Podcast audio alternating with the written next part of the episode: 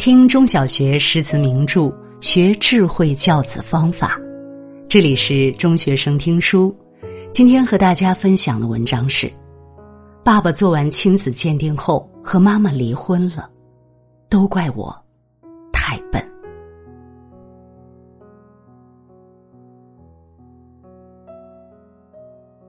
对别的孩子来说，生在一个爸爸是公务员、妈妈是大学教授的家庭，相当于含着金钥匙，不仅锦衣玉食，且可以受到良好的教育。但对于我来说，这却是一种压力，因为我并没有继承他们优良的基因，相反，与同龄孩子相比，我迟钝顽劣。用爸爸的话说。怎么看怎么不像我的孩子。两岁半时，当别的孩子唐诗宋词一百以内的数字张口就来时，我却连十以内的数都数不清楚。上幼儿园第一天，我打伤了小朋友不说，还弄坏园里一块白板。从三岁到上学前，我在每个幼儿园待最长的不超过一个月。每被一个幼儿园言辞遣送回家，暴躁的爸爸都会对我一顿打骂教训。但每一次还不等那些巴掌落在我身上，妈妈总是冲过来把我紧紧护住。爸爸不许妈妈再为我找幼儿园，他说这样的孩子不可以出去丢人现眼，他可以请保姆让我在家里翻天。妈妈不同意，他说孩子总要跟外界接触。咱们不可能让他在家待一辈子。当我再换一家幼儿园，且在小朋友饭碗里放积木时，妈妈正好在外地培训学习。闻讯赶来的爸爸把我带到了医院，要求医生对我进行智商测试。当智商测试显示我并非智障时，他又顺道带我去做了亲子鉴定。一周后，结果出来，我的确是他亲生。他气急了。真请了保姆来看我，并且同意，如果我实在调皮，就拴起来。我反抗，歇斯底里的反抗，嗓子叫哑了，手腕被绳子勒出血痕。爸爸说：“如果你不再淘气，我就放开你。”我被迫点头。得到自由的我，趁他上班的时候，砸了家里的电视机，把爸爸书房里的书以及一些重要资料全部烧毁。所幸保姆及时发现，拨打了幺幺九，没有造成火烧连营。我让无比自尊强硬的爸爸丢尽了脸，他使出最后一招，将我送进了精神病院。一个月后，妈妈回来了，她做的第一件事是跟爸爸办理了离婚手续，第二件事便是接我回家。接我回家的路上。握着我伤痕累累的手臂，他哭得惊天动地。过了很久，止住哭声的他，认真的对我说：“江江，妈妈再也不会离开你，妈妈永远都不会放弃你。相信我。”他把我搂在怀里，我出奇般的安静。过了好久好久，他惊喜的喊道。江江，你可以安静的下来。我早说过，我的儿子没有任何问题，他是不被这个世界理解的天才。上小学了，我还是那个任何老师都不肯接纳的特殊孩子。最后是妈妈的同学魏老师答应收留我，而我的确做到了答应妈妈的，不再对同学施以暴力。但学校里各种各样的设施却遭了殃，篮球架、国旗杆、电教室里的放映机都是我的科研对象。刚开始我会受到很严厉、很严厉的批评，但过了不久，我发现我每天受到的批评正在减少，且那些被我毁坏的各种物件都被堆放在一间屋子里。课余时间，见我又开始寻找破坏对象时。魏老师又把我领到那间屋子，对我说：“他们都是被你搞受伤的，住在这间医院里，你帮他们治病吧。”我很乐意做这种救死扶伤的事情，我发现把这些病了的物件修好，比打伤小朋友有意思多了。渐渐的，这些破铜烂铁在我的手底下生动起来。我把它们自由组合，并到五金店买来各种工具：螺丝刀、茄子、五尺锯、电焊、电瓶等等。我做了很多小汽车，还有翅膀难看的小飞机，并偷来家里的电视遥控器，轻轻一按，汽车和飞机都可以跑了。我开心极了，快乐极了。记得有一次课间操，大家都整整齐齐的站好了，广播却坏了。我飞快的跑到播音室，没费多少力气就把它修好了。那一天，迎着那么多不再只有敌意的目光跑回操场，我发现原来不是靠恶作剧吸引来的目光如此令人舒适。我的实验室渐渐有了其他同学。我教他们用各种平常家长根本不让他们动的工具。我渐渐成了他们的头儿，我再也不用拳头来赢得关注，被尊重的我，看世界的目光也变得友善温和起来。当第 N 次看到妈妈晚上躺在床上看书，看困睡着了，然后不得不起来关灯，又醒了再也睡不着的事情发生后。我用一个星期的时间帮他改装了一个遥控器。那天晚上，他半信半疑的按了一下遥控器开关。当他房间的灯瞬间亮起来的时候，他的眼里一片晶莹。我说过的，你是个天才。很长时间了，我发现家里餐桌上的伙食越来越差，尽管妈妈变着花样烹饪那些不变的菜谱。但我终于还是吃到忍无可忍，问他：“妈，再这么吃下去，你不怕我营养不良啊？”直到这时，妈妈才向我坦白实情。原来，那间腾出来的屋子是他说尽了好话，托尽了关系，为我租下来的。他希望我那过度的剩余精力有处存放，还有。我的书包里不知何时总有花不完的零用钱，在他发现我不断跑到五金店后，既怕我被钱所难去做别的事情，也觉得一个男孩子多动手就等于多动脑。听了妈妈的话，我心里满满的感动，但嘴上却什么都说不出来。毕竟从小到大，我都不是擅长表达温情的孩子。我在心里默默发誓，一定要为妈妈做点什么。想了一夜，第二天，我将自己研制的最心爱的遥控飞机卖给了同学，那是他羡慕好久的飞机，因此我赚来一百元钱。晚上放学，我很豪气的把钱交给妈妈，说：“妈妈想吃什么就买什么，我能挣钱了。”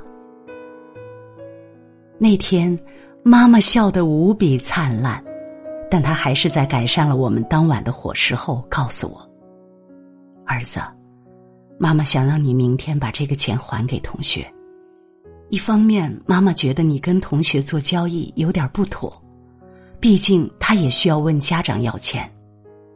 更重要的是，那是你的作品，也是你最得意的作品，所以，妈妈想替你收藏着。”他如此说，我想不到拒绝的理由，只能小小的挣扎了一下。可是，我想让你吃的好点儿。眼泪从妈妈眼睛里流了出来。他说：“有你这样的儿子，妈妈吃东西的日子还在后头呢。妈不着急，妈可以等。”第二天，我把一百元还给了同学，作为补偿与歉意，我把自己的遥控小汽车送给了他，并承诺等我造出第二架飞机，一定送给他。于是我有了生命中的第一个朋友。我很开心，原来朋友跟妈妈是如此不一样，可以一起恶作剧，可以说家长老师的坏话。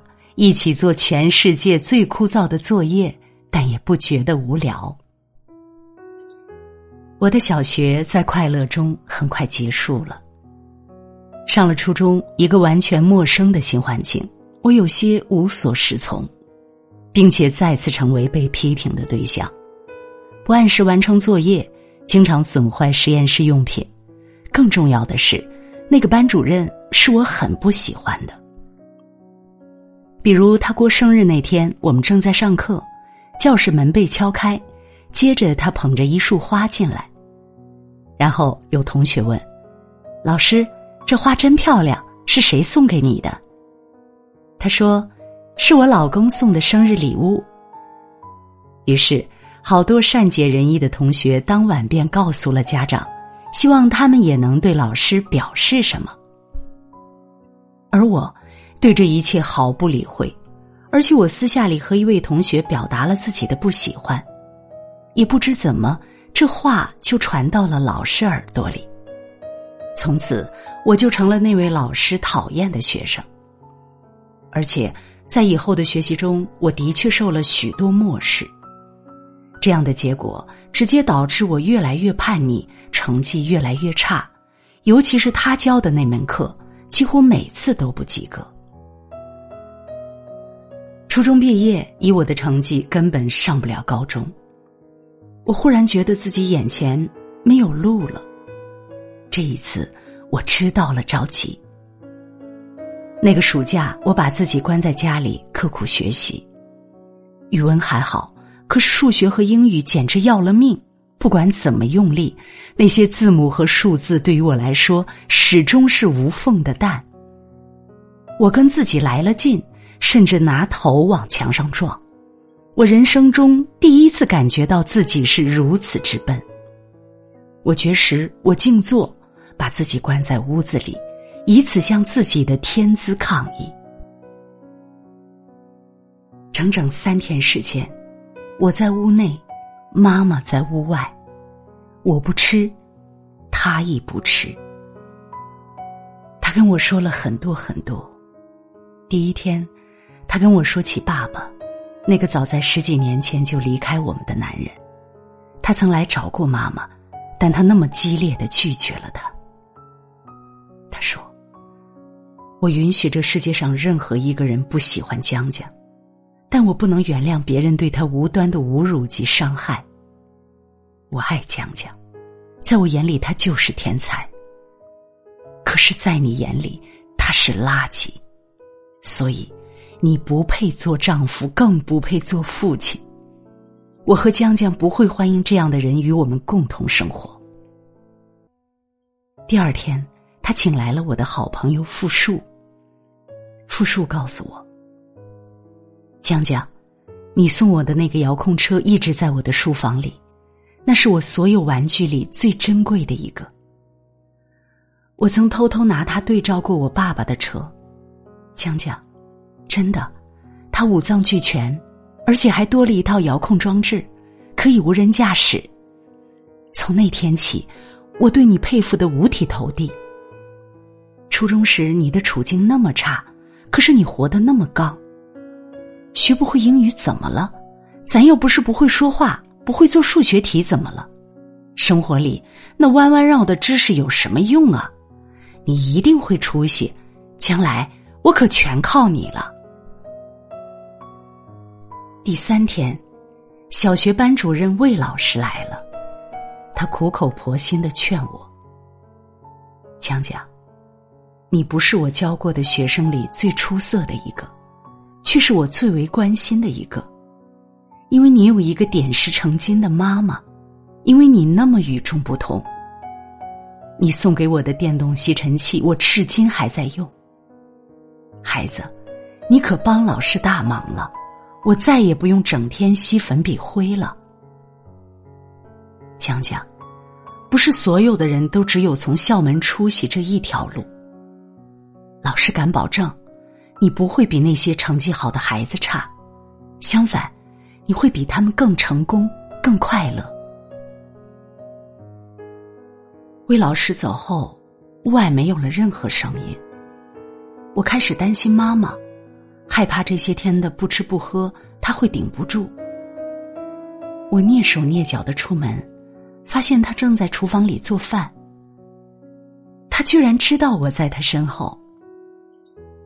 儿子，就知道你出来的第一件事就是想吃东西。我刚才还在想，你再不出来，我就用这些饭香拉拢腐蚀你。妈，对不起，我觉得自己特别丢人。他抄起锅铲子说：“谁说的？我儿子为了上进不吃不喝的，谁这么说你？妈去骂死他！妈。”原来大学教授也做得成泼妇啊！你走过来，假装要打我，可是走到我的面前，打的动作变成了拥抱。接下来的日子，妈妈很忙，我则在家里继续摆弄各种小发明。半个月后，妈妈给我出了一道选择题：A 去三中。妈妈可以托一些关系录取你。B 去职业高中学汽车修理。C 如果都不满意，妈妈尊重你的选择。我选择了 B。我说：“妈妈，我知道你其实非常想让我继续读书，可是我真的读不进去。我也知道上三中你一定要托很多关系，花很多钱，但我保证，妈妈。”我只辜负你这最后一次。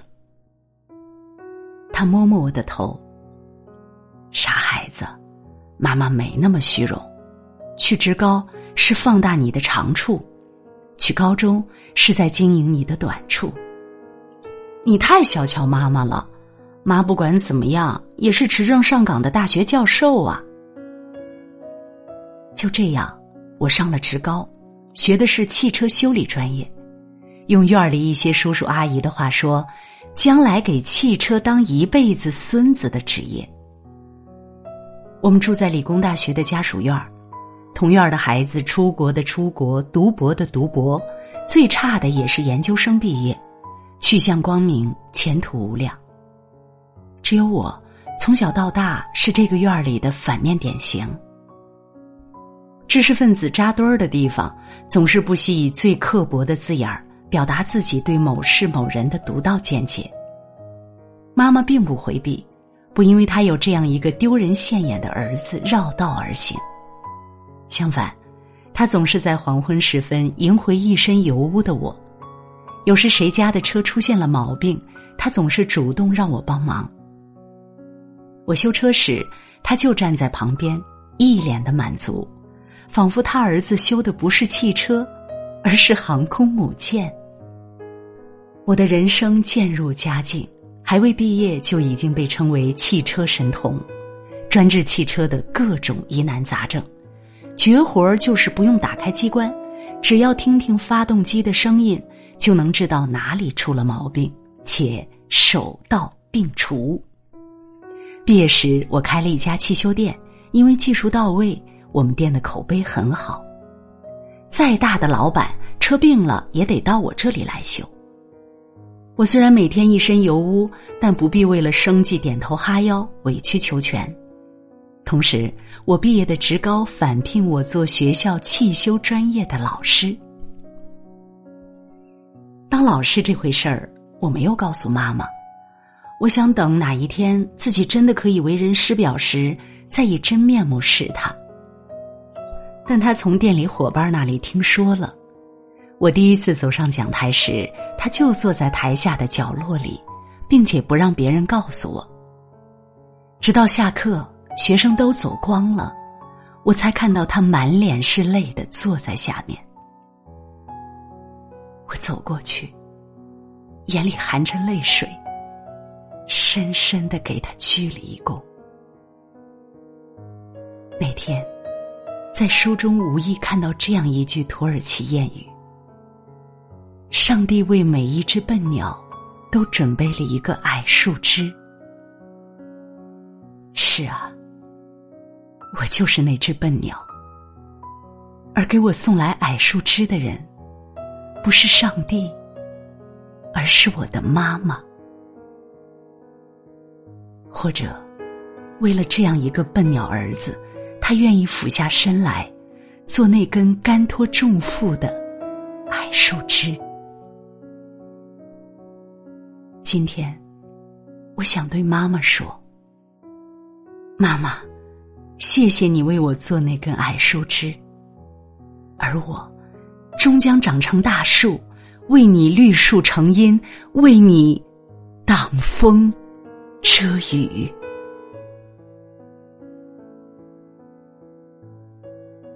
如果你喜欢今天的文章，别忘了在文末点一个再看。也欢迎您留言并转发。中学生听书的朋友们，明天同一时间我们不见不散。